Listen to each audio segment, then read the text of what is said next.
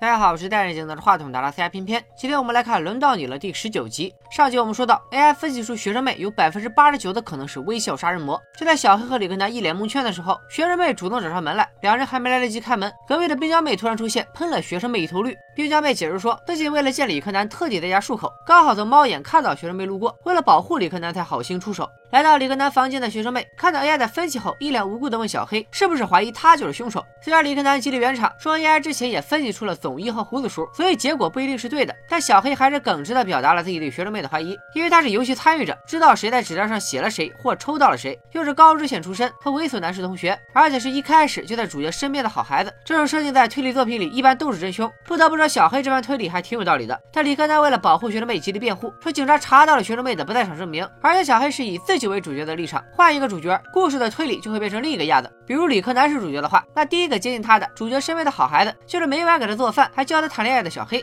小黑和冰娇妹一样，都不懂与人保持距离，都会通过送东西来吸引他，还都给他取奇怪的绰号。李克南又说，学生妹被推下过站台，不可能是凶手，因为警方从监控里看到了推学生妹的手，证明学生妹不是自己主动掉下去的。小黑虽然辩不过李克南，但也知道他是在有心偏袒。上集老师男被小护士扎了一针之后，滚下了楼梯。小护士回收注射器的时候，对面过来两个路人，小护士也顾不上注射器了，匆忙离开。老师男也因此捡回了一条命。小护士把自己杀人未遂的事告诉了医生男，还准备调查老实男住的医院，再给他来个致命一击，这样医生男杀人的事才不会暴露。而且万一真的暴露了，小护士也留了后手。警方调查到，当时给早川教授打电话的就是猥琐男，推测猥琐男是通过窃听知道了游戏的事，因为气不过学生妹找了新男友，就利用早川教授把学生妹骗到了车站。小黑有点担心早川教授会不会真的被人盯上了。李克男说自己也想到了这一点，所以去拜访了教授。但这几个月，教授都没有遇到什么危险情况。小黑突然想到，也许学生妹写的根本就不是什么早川教授，而是他的暴力前男友波子杨树。警察局这边，波子杨树的死也终于揭开了谜底。和他们猜的一样，耿直叔的监控拍到了波子杨树对学生妹施暴的画面。在正义感的驱使下，耿直叔找到波子杨树，想要提醒他，并说自己手里有证据。但对方完全没有悔过的样子，还挑衅耿直叔。耿直叔一时失手就打死了他。之后，耿直叔就在家自闭了，直到看报纸，知道警方没有找到凶手的线索，他才敢出门。但耿直叔也意识到自己总有一天会东窗事发，所以打算把以前没做过的事都做了。因为耿直叔以前的梦想就是演戏，所以从那日起，耿直叔就一门心思扑在了剧团上。对于杀死波子杨叔这件事，耿直叔坚持是一时失手，和游戏无关。但看这个表情，八成又是在演戏。因为第十七集时，李格达和学生妹一起找过耿直叔，问他抽到的是女主妇还是早川教授。耿直叔对早川这个名字的反应完全是一脸懵，说明他抽到的不是早川，就是学生妹的前男友波。杨树，很多人会奇怪，为啥波着杨树明明是学生妹的前男友，但是他的死一直没有关联到杀人游戏上？原因很简单，公寓所在的地区是东京市的墨田区，波着杨树住的是墨田区东边的江户川区，而尸体被发现的地点则是江户川区的更东边，已经出了东京市了，是千叶县的市川市。我猜耿直叔应该是从公寓出发，跟踪波着杨树，来来到了他住的江户川区才动的手，然后再把尸体搬运到了更远处的市川市，为的就是迷惑警方。警方顶多就是来墨田区查一查学生妹，发现她有不在场证明之后，就回到了市川市和江户川区。接着查了，这里还有一个疑点：波着杨树整天在家里家暴学生妹，在学生妹家里装了窃听器的猥琐男也应该会听到才对。那自称学生妹保镖的他，没有理由无动于衷，除非安装窃听器的时间是在波着杨树死后，或者窃听器压根就不是猥琐男装的，而是幕后大 boss 微笑杀手装的。装的时间应该就是第十集之后，会长老公丢的万能钥匙被他捡到了。好了，咱们接着看，南叔找到了小黑和李克南，说他又收到了负责碎香案件的老刑警寄来的资料。原来病娇妹十岁以前也生活在高知县，她是个孤儿，在福利院长大。虽然碎香死的时候，病娇妹已经搬到了东京，但也不是没有犯案的可能。毕竟病娇妹对绿化家很熟悉，还偷走了小白的扣子。猥琐男视频里的窗帘也和病娇妹家里的一样。医院里的老实男醒了过来，告诉警察推自己下楼的就是小护士，还把小护士杀死演员库田吉彦的事爆了出来。警方很快找到了小护士，小护士淡定的承认了杀死库田吉彦和推老实男下楼，还说布丹店长也是他杀的。原来前面小护士说的后招，就是由自己为医生男顶下所有罪名，因为小护士是真心喜欢医生男。之前小护士在送喝醉的医生男回家的时候，南亚人伊克巴尔和他的分身小米小戴找上门来，因为医生男威胁打工妹，所以三人准备挟持小护士和医生男谈判。当然，小护士已经从医生男那里知道了游戏的事，于是主动提出了一个更好的方案，那就是一起杀死打工妹抽到的库田吉彦。胖小姐不明白小护士为什么会愿意淌这趟浑水，小护士却说一切都是为了爱，还说能为对方做任何事，那才叫做爱。何でもできるのが愛ですから。今後愛してるって言葉使わないでくださいね。愛してる。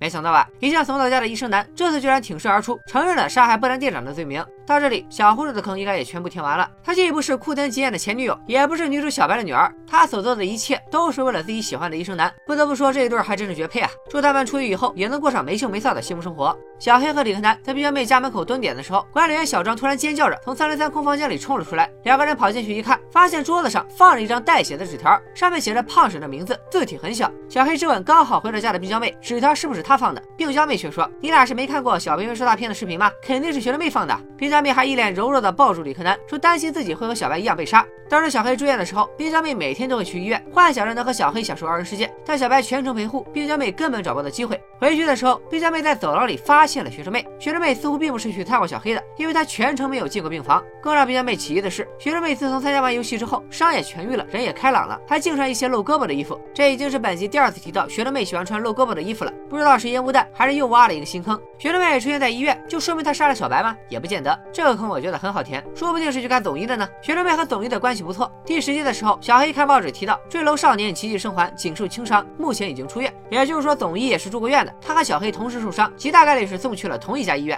李克南听冰娇妹说看到的是学生妹的背面，就说冰娇妹可能是认错人了。冰娇妹忍不住问李克南，之前自己跟他说过学生妹是凶手，他是不是也不信？小黑从两人的对话中知道李克南有事瞒着自己，但冰娇妹的问题更大。小黑拿起冰娇妹从自己家偷的那个扣子，质问她是不是杀死小白的时候，在扣子上留下了自己的 DNA，所以才潜入自己家偷走了扣子。冰娇妹却说那是自己的战利品，因为每次她喜欢的人都有对象，所以恋情总是很心酸。但是如果对方回心转意，对她示好，她就会留一样东西做纪念。说着，冰娇妹打开了家里的柜子，里面放满了她说的纪念品。小黑觉得冰娇妹一定是杀了那些人，偷了他们的东西，还问冰娇妹三零三的人是不是也是他杀的？因为冰娇妹手上就有三零三的钥匙。冰娇妹解释说，钥匙是和三零三的人交往的时候对方给的，没事她就会过去吸一下里面的空气，因为那是不惜和恋人分手也要和他交往的男朋友家里的空气。冰娇妹之前去小黑家拿纽扣的时候，也好好体验了一下他家的空气。小黑被冰娇妹气得说不出话来，半天才问他窗帘的事。冰娇妹说这个窗帘是孤品，是她在日暮里的专卖店里发现的。小黑又问他和猥琐男是不是一伙的，但冰娇妹却一副完全不知道猥琐男是谁的样子。小黑觉得冰娇妹一定是在装傻，就问起游戏的事，问她在纸条上写了谁，又抽到了谁。这一次冰娇妹回复的更干脆了，说自己无法回答这个问题，因为她根本就没有参加过游戏。原来冰娇妹当时并没有在纸条上写名字，抽到的纸条也是没看就扔在了信箱旁边的垃圾桶里，因为他不想参加这种。没有底线的游戏，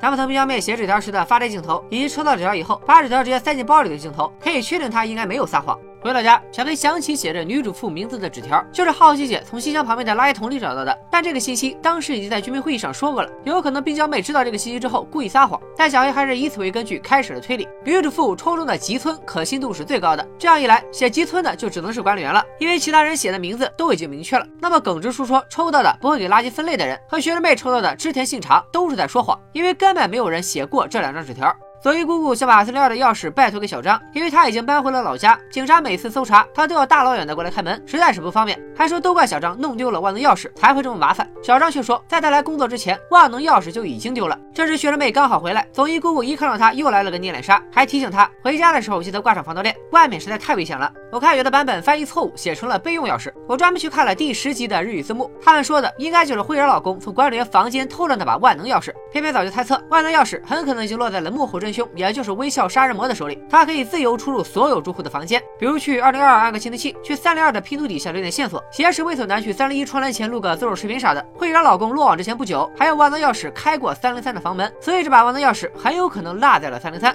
在这段时间，最有可能捡到这把万能钥匙的，其实是会长老公的帮手寿刑警。他既然寿刑警已经死了，只能先排除。学生妹当时虽然也在三零三，但是第十五集给出了警察救她时的镜头，学生妹当时戴着手铐，蒙着眼睛，基本也可以排除了。那还有谁有机会在这段时间捡到万能钥匙呢？三零三在三楼，三零四女主播和小空已经搬走，三零二小黑、小白两口子在楼下忙活呢，所以嫌疑最大的就是三零一的冰娇妹。况且他在第一集开始之前就已经有了三零三的钥匙，可以自由进出。咱们接着说这集，为了避嫌，李克南告诉学生妹，这段时间就不要见。面了，学生妹也答应了，还说自己真的没有杀过人。回到家以后，李克南要把最新搜集到的信息输入了 AI。从李克南看到结果的表情来看，嫌疑人应该还是学生妹。有人说是男主或者女主，我觉得不可能。那样的话，李克南的表情不会这么淡定。小黑这边突然想起拼图有一块颜色不对，取下来之后发现里面有一张小纸条，上面写着本月幸运日，其中的三号、二十一号、二十九号被圈了起来，旁边还写着五号、十二号、十七号、二十六号，接下来是哪天的字样。小黑认出这是小白的笔记，于是找到好奇姐打听，好奇姐说这是区内的宣传杂志，每个月都会被投进信箱，但基本没人看就被扔垃圾桶了。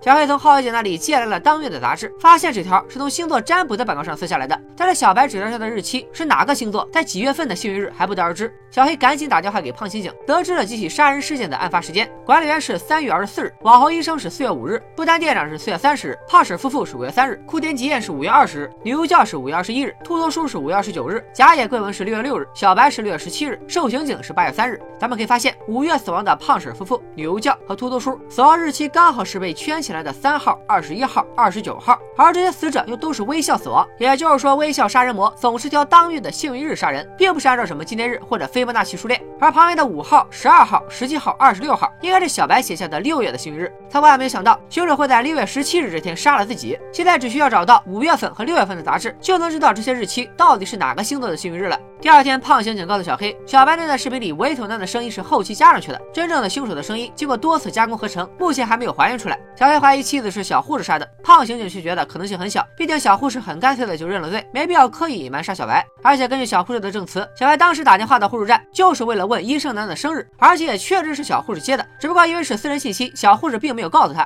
这里可以看出，小白打电话是想确认一下自己一直怀疑的医生男到底是什么星座。胖刑警又和小黑聊到耿直叔，让他先不要把耿直叔杀波尔杨树的事情告诉学生妹，因为耿直叔很在意学生妹的看法，他觉得学生妹在男朋友死后变得开朗了，但又担心是自己的心理作用，所以总想和学生妹确认。这里填了耿直叔一直对学生妹态度友好的坑。胖刑警觉得，只要能证明耿直叔杀人跟游戏有关，很多事情就能说得通了。于是小黑提出去医院看看老实男。老实男原名叫做九竹让啊，我觉得你应该改名叫九竹院。九竹院一看到他俩就主动承认杀害前夫哥的事，并且申请警方保护，还告诉他们抽到秃头叔纸条的就是学生妹。幸运日到底是哪个星座的还得查。小黑又找到了区内的宣传杂志部门，负责编辑的刚好就是女主妇的老公。拿到五月份和六月份的杂志一对比，原来凶手总是在白羊座的幸运日杀人。巧的是，根据学生妹住院时床头贴的信息，学生妹就是白羊座。李根南觉得这个说法缺乏决定性的证据，有可能是巧合。而且除了学生妹，病娇妹也是白羊座的，勾引里说不定还有更多的白羊座。但小黑怀疑学生妹的不只是星座，关键是他说了谎。他抽到的根本不是织田信长，而是胖婶吃着梅里。他写下的也根本不是早川教授，而是他的前男友波着杨树。小黑根据自己的推理，重新整理了纸条的位置，原笔就是日语里前男友的意思。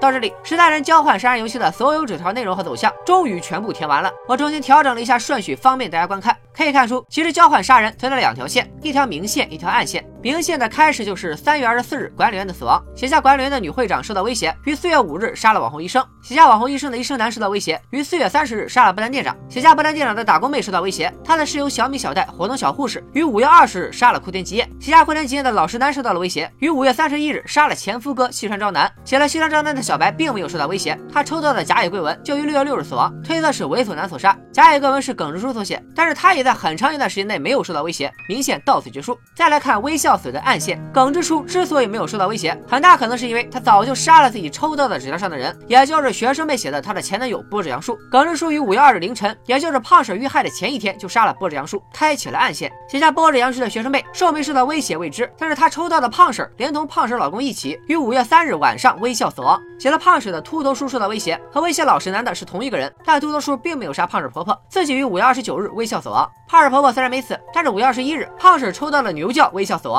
写了女优教的女主播并没有受到威胁，可能因为她抽到的是空白纸条，而这张空白纸条是冰娇妹的。冰娇妹抽到的是女主妇，女主妇抽到的则是管理员写下的吉村，刚好接到了明线一开始管理员的死亡。到这里暗线也结束了，因为女主妇写下的是自己的名字。从明线管理员自己抽到自己开始，到暗线女主妇自己写下自己结束，完成了一个大循环。好了，分析结束，咱们继续看剧情。李根南还是不愿承认这个结果。小黑想出了对付凶手的办法，那就是挑衅他，引蛇出洞，给所有嫌疑人寄一封战书，说自己有证据证明对方就是制造了五起微笑杀人案的真凶，并约对方在白羊座的某个幸运日见面。小黑特地让李克南选个可以看到天空树的酒店房间，因为那里有他和小白的很多回忆。南叔从老刑警那里得知，当年学生妹和家教松井疑似为情侣关系，但两年后松井突然死于海难，当时和他一起出海奇迹生还的正是学生妹。再想到学生妹的前男友波里杨树和猥琐男内神达生最后也都死了，南叔和小黑不由得担心起了李克南。难道李克南真的和 AI 助手预测的那样会死吗？李克南却说，无论学生妹是不是凶手，他都会把正在做的事进行到底。边边之前认为，既然松井都留在学生妹家里过夜了，那应该是个女老师，没想到这么快就被打脸了。松井居然是个男的，不得不说学生妹的爸妈心也太大了吧？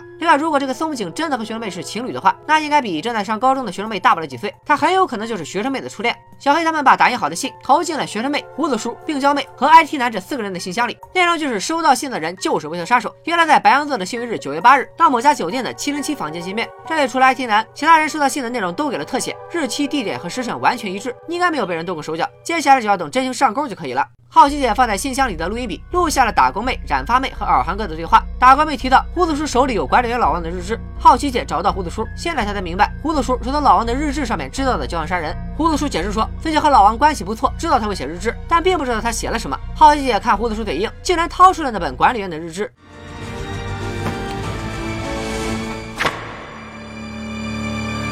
偽物ですね気づくの早っ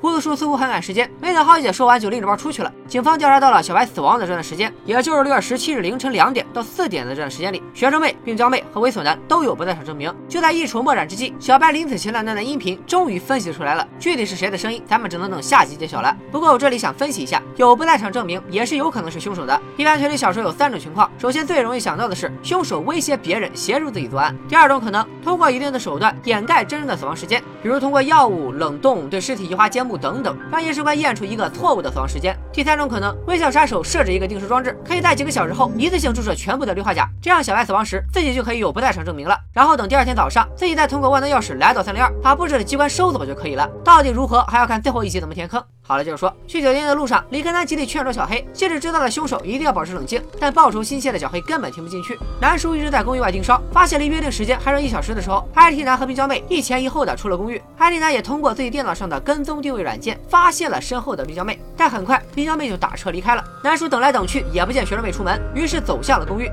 酒店房间里，小黑在床单下藏好了自己拿手的飞镖，说是为了以防万一。主力输出还是得靠李克南，他已经猜到了李克南之前从小美小戴手里救下过自己。李克南一开始还故意转移目标。说是管理员小张救了小黑，见实在瞒不下去，只得承认自己妈妈是空手道教练。时间一分一秒的过去，终于到了两点整，门外果然响起了敲门声。小黑怀着忐忑的心情打开了房门。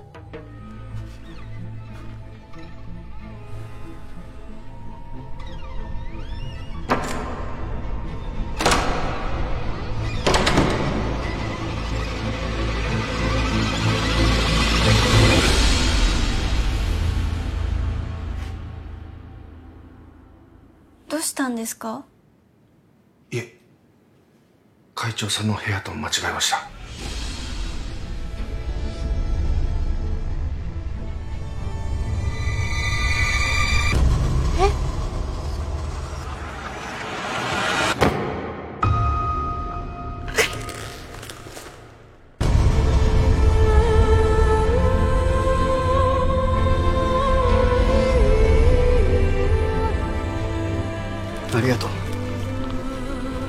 嗯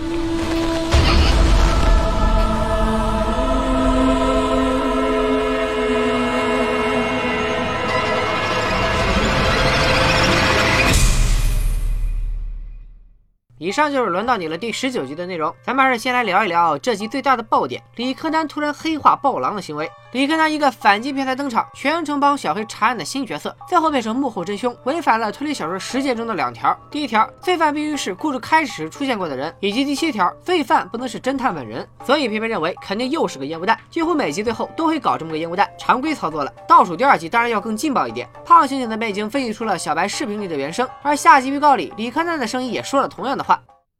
ゾウさんですか？キリンさんですか？搞得好像凶手就是李克南一样，但我认为这句话很可能就是李克南在酒店房间里对着小黑和学生妹说的。然后预告片故意和胖刑警看视频剪到了一起，从而迷惑观众。那李克南为啥突然要勒住小黑的脖子，还向冰娇妹致谢呢？首先从李克南对冰娇妹的道谢来看，最后冰娇妹出现在酒店，很可能是李克南安排的。李克南这么做的理由可能有三个：第一，就是李克南已经确定凶手就是学生妹，为了保护女朋友，只能牺牲好基友；第二，担心找出真凶以后，小黑会做出什么过激的事情，所以才在来酒店的路上一直劝他冷静。但小黑的回答让李克南不太放心。于是就让冰娇妹配合制服小黑之后再来揭露真相，这两种可能性都不大，我更倾向于第三种。李克南基本锁定了真凶，故意制服小黑是为了演一出戏，引蛇出洞。第二十集的预告里，学生妹也被绑来了酒店，八成是李克南扮成南叔干的。至于要引出的这条蛇到底是谁还不得而知，配合李克南演出的冰娇妹也摆脱不了嫌疑，说不定就是做戏给他看。第二十集的预告锁定真凶就在学生妹、理科男、耿直叔、南叔、胖婶婆婆、IT 男、胡子叔、病娇妹这八个人当中。理科男和南叔是和小黑一起查案的伙伴，排除；耿直叔正被关在警局受审，来不了酒店，排除；胖婶婆婆同样在疗养院的，排除。最后剩下的还是收到了信的四个人。先来说胡子叔，他出门之前正在和人打电话，打听网红菜椰子蒸虾的事，还没说完，好奇姐就来了。所以胡子叔出门很可能是为了确认下一个美食潮流去了，压根就不会去酒店。胡子叔的戏份一直很少，不太可能是微笑杀人魔，充其量也只和管理员的死有关。再说 IT 男，虽然这期爆出 IT 男的电脑里装了一个可以定位公寓住户的软件，但他的戏份比胡子叔还少。知道游戏的事也比胡子叔晚，肯定不会是微笑杀手，更像是编剧为了掩盖真凶放出的烟雾弹。我看有很多网友分析说，存在一个以微笑杀人魔为首的狼人阵营，是团伙作案，IT 男就是其中的技术顾问。偏偏觉得这种可能性也不大，因为变态杀人狂随机杀人造成的连环杀人案几乎都是单人作案，顶多存在模仿犯罪，不可能是一个变态主导的一个团伙去到处杀人。我更倾向于微笑扫案的凶手，也就是微笑杀人魔，只有一个人，不排除他威胁其他人协助自己作案的可能性，但应该没有一个从头到尾一直协助他的帮凶。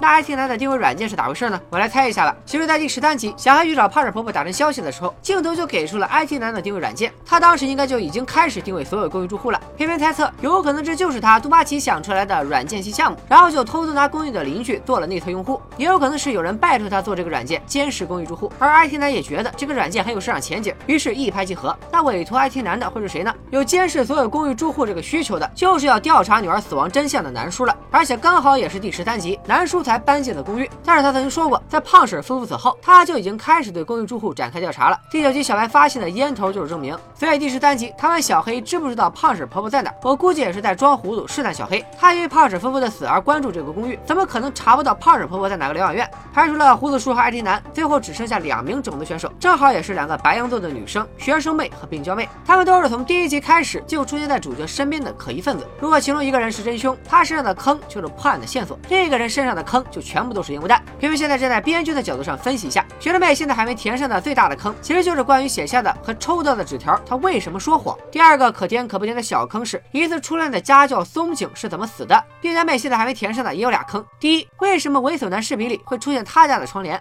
第二，他和管理员之间到底是什么关系？这个第二细说起来就是，为什么病娇妹的门上挂着管理员做的门牌？为什么管理员房间里放着病娇妹的头花？为什么之前一起唱歌的时候两个人的表现很亲密？所以咱们就盘一个双边逻辑，挨个假设他们其中一个人是凶手好了。首先假设学生妹是凶手，之所以对纸条说谎，很简单，就是因为不想让别人知道自己杀了人。南叔的女儿穗香也是被他杀的，家教松井做了伪证，后来两年后也被他杀人灭口了。那冰娇妹的坑就都是烟雾弹，真凶有万能钥匙，所以胁迫猥琐男到冰娇妹家录视频，而和管理员的关系这个坑甚至都不用填，一句巧合就能解释了。大家可以发现，如果真相是这样，那最后的结局可以说挺无趣的。学生妹是真凶，在两个月前就已经有人猜到了，这么收无疑是烂尾的。那如果假设冰娇妹是凶手呢？咱们来看一下，首先学生妹身上的坑就都是烟雾弹。之所以撒谎抽到的是织田信长，是因为他可能猜到了写要胖婶的是秃头叔，当时秃头叔在场，为了不让他难堪，所以撒谎说抽到了织田信长。又或者本来就不想说实话，随口就瞎编了一下，没想到没多久自己抽到的胖婶夫妇就真的死了。紧接着写下纸条的的秃头叔也死了。这样如果再翻供，承认自己抽到的是胖婶，一定会被人怀疑，所以只能一直装到底。而之所以写了波折杨树，却撒谎说写了早川教授，可能是因为。发现了耿直叔为了自己杀死波折杨树，出于感激的心理，不想让大家怀疑耿直叔杀了人，所以才说自己写的是早川教授。早川教授一直不死，他和耿直叔就没有人会怀疑。甚至像我之前说的，耿直叔和学生妹之间会不会还隐藏着不为人知的一层亲密关系呢？所以两个人才会撒谎，互相隐瞒秘密。我知道有点牵强，但撒谎这个坑确实是如果学生妹不是猥笑杀人魔最难填的坑。像松井的死可填可不填，编剧就说是巧合，你也没辙。如果病家妹是凶手，那对于他的第一个坑就很好解释了，就是他胁迫猥琐男来自己家里录下了自首的视频。